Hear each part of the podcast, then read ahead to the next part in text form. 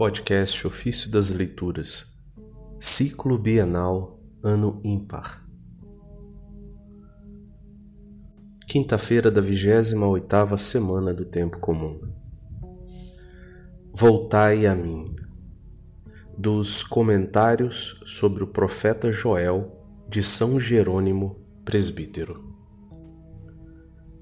Voltai a mim de todo o vosso coração e manifestai o arrependimento da alma com jejuns, choros e lamentações, a fim de que, jejuando agora, depois fiqueis saciados, chorando agora, depois ficais cheios de júbilo, lamentando-vos agora, depois sejais consolados nas circunstâncias tristes e adversas, vos é concedido rasgar as vestes.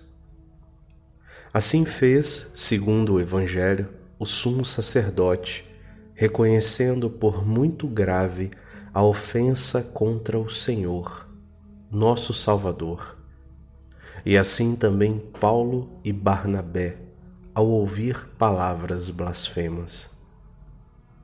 Assim como diz Joel: rasgai o coração e não as vestes. Voltai ao Senhor nosso vosso Deus, porque ele é misericordioso e bom, lento para a ira e rico em benevolência.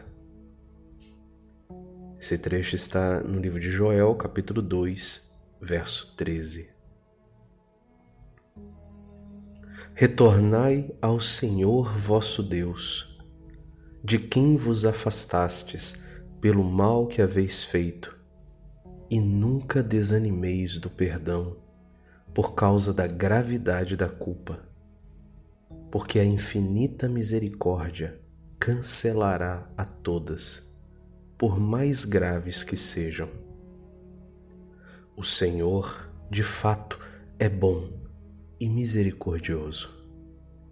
Prefere a penitência à morte do pecador.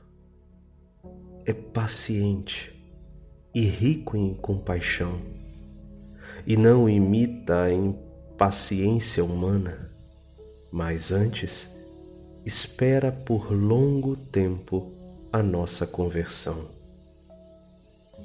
O Senhor é misericordioso e bom lento para a ira e rico de benevolência. Quem sabe ele mudará? Está plenamente disposto a perdoar e a arrepender-se da sentença de condenação que havia preparado para os nossos pecados.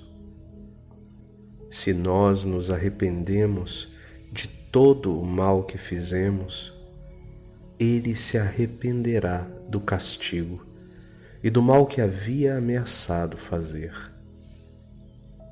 Se mudarmos de vida, também ele mudará a sentença a qual estava predisposto. Quando dizemos que ameaçou o mal, não nos referimos a um mal moral, mas a uma pena adequada à falta cometida.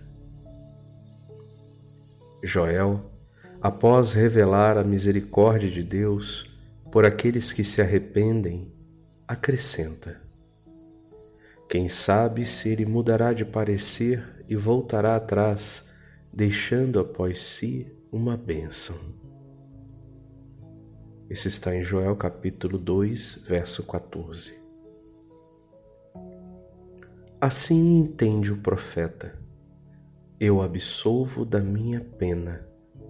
Vos exorto à penitência, porque sei que Deus é cheio de clemência, como se vê na oração de Davi.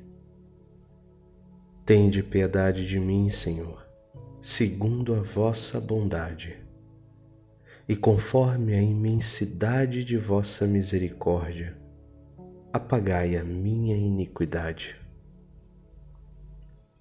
Esse trecho está no Salmo 50, verso 3.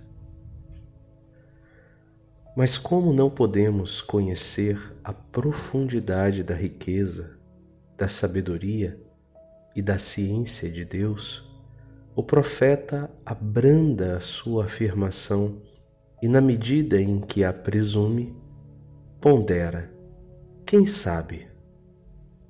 Para indicar que, se tal coisa não é impossível, ao menos é muito difícil. A frase ofertas e libações para o Senhor nosso Deus é assim entendida.